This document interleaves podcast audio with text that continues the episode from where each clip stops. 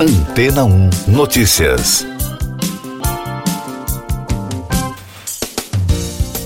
Bom dia.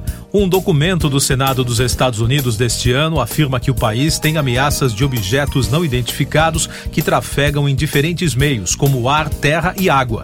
O texto chama a atenção porque agora inclui também veículos avistados na terra e na água, e não apenas os chamados objetos voadores não identificados. O documento revelado pela imprensa americana é de autoria de um comitê do Senado sobre o orçamento dos serviços de inteligência.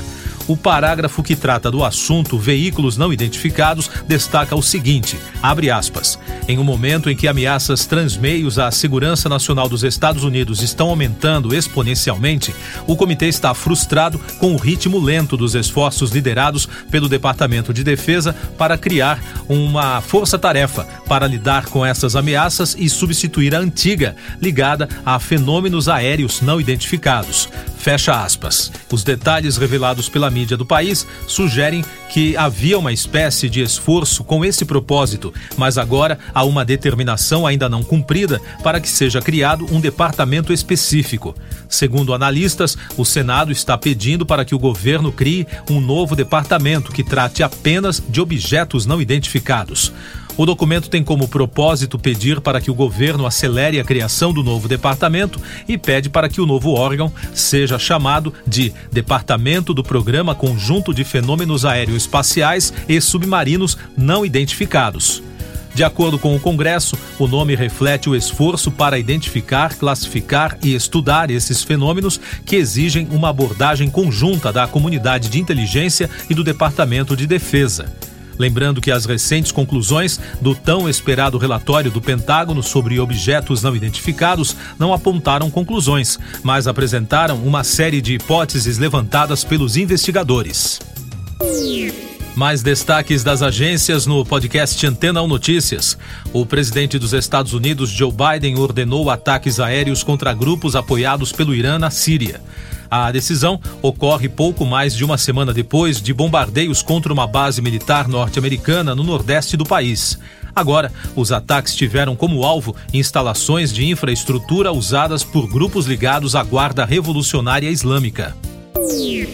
A vice-presidente argentina Cristina Kirchner se manifestou sobre o pedido de 12 anos de prisão feito pela justiça contra ela na segunda-feira.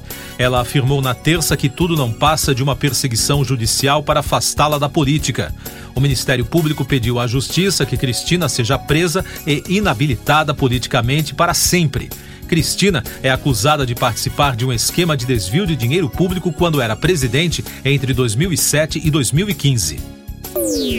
Moradores nas cidades haitianas de Port-au-Prince, Caia e Goneve, no Haiti, saíram às ruas nesta semana para denunciar o alto custo de vida e a desvalorização da moeda local em relação ao dólar. Os manifestantes exigem a saída imediata do primeiro-ministro Ariel Henry. Segundo as agências de notícias, todas as atividades comerciais estão paralisadas em Goneve. As medidas econômicas adotadas pelo governo russo conseguiram evitar o colapso previsto depois do início da guerra contra a Ucrânia. A principal ação para evitar uma crise aguda inclui preços mais altos para a exportação de petróleo, amortecendo o impacto das sanções ocidentais. Mas mesmo assim, ainda surgem dificuldades para a população, afirma uma reportagem publicada pela agência de notícias Reuters. Segundo dados atualizados, o Ministério da Economia espera uma contração de 4,2%. 91 pessoas morreram vítimas de inundações repentinas que varreram milhares de casas no Afeganistão. As autoridades do país informaram que as mortes ocorreram em 10 províncias nos últimos 10 dias. O país se recupera de uma crise econômica e humanitária provocadas pelas sanções ocidentais impostas depois que o Talibã voltou ao poder. Eu sou João Carlos Santana e você está ouvindo o podcast Antena 1 Notícias, trazendo agora os destaques das principais rádios pelo mundo da capital britânica, dois destaques da rede BBC. Depois de lançar 121 singles nos últimos 12 anos, a rapper Nicki Minaj quebrou um novo recorde nas paradas musicais dos Estados Unidos. A última música da estrela pop, Super Freak Girl, estreou em primeiro lugar na Billboard Hot 100, tornando-se a primeira artista feminina solo a alcançar o feito em quase 25 anos. A última vez que isso aconteceu foi em 1998, quando Do Wop That Thing de Lauryn Hill entrou em primeiro lugar na parada pop. De acordo com a Billboard, a faixa foi transmitida mais de 21 milhões de vezes só na semana passada. Outro destaque da rádio britânica, o baterista Jerry Ellison, integrante do grupo The Crickets do astro do rock and roll Buddy Holly, morreu aos 82 anos na segunda-feira, informou a rádio na terça. Ellison foi coautor de clássicos como There I'll Be The Day e Peggy Sue, escritos em parceria com Holly. A causa da morte não foi revelada. Jerry era o último membro da banda ainda vivo. Dos Estados Unidos, da Fox News. Chelsea Clinton, filha do ex-presidente Bill Clinton, cortou as músicas do rapper Kanye West da sua playlist no Spotify em apoio a Kim Kardashian.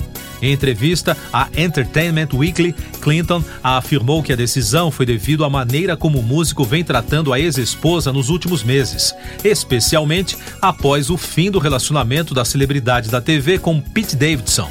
O ex-casal está envolvido em um processo de divórcio desde fevereiro do ano passado e de Toronto, no Canadá, da CBC Radio One. A rede canadense destacou a participação de atores do país no universo cinematográfico da Marvel, principalmente nas produções Mulher Hulk e Mrs. Marvel. Segundo a emissora, com a conclusão da quarta fase de filmes e planos para a quinta e sexta em andamento, os filmes da franquia estão rapidamente se tornando mais canadenses do que nunca. A reportagem apurou os detalhes das produções em andamento e a repercussão das duas novas aventuras das super-heroínas. Nos Estados Unidos, a estreia da série Mulher Hulk foi assistida por mais de um milhão e meio de lares no Disney Plus, mais que o dobro da estreia de Mrs. Marvel, que atingiu 662 mil lares. Siga nossos podcasts em antena1.com.br. Este foi o resumo das notícias que foram ao ar hoje na Antena 1.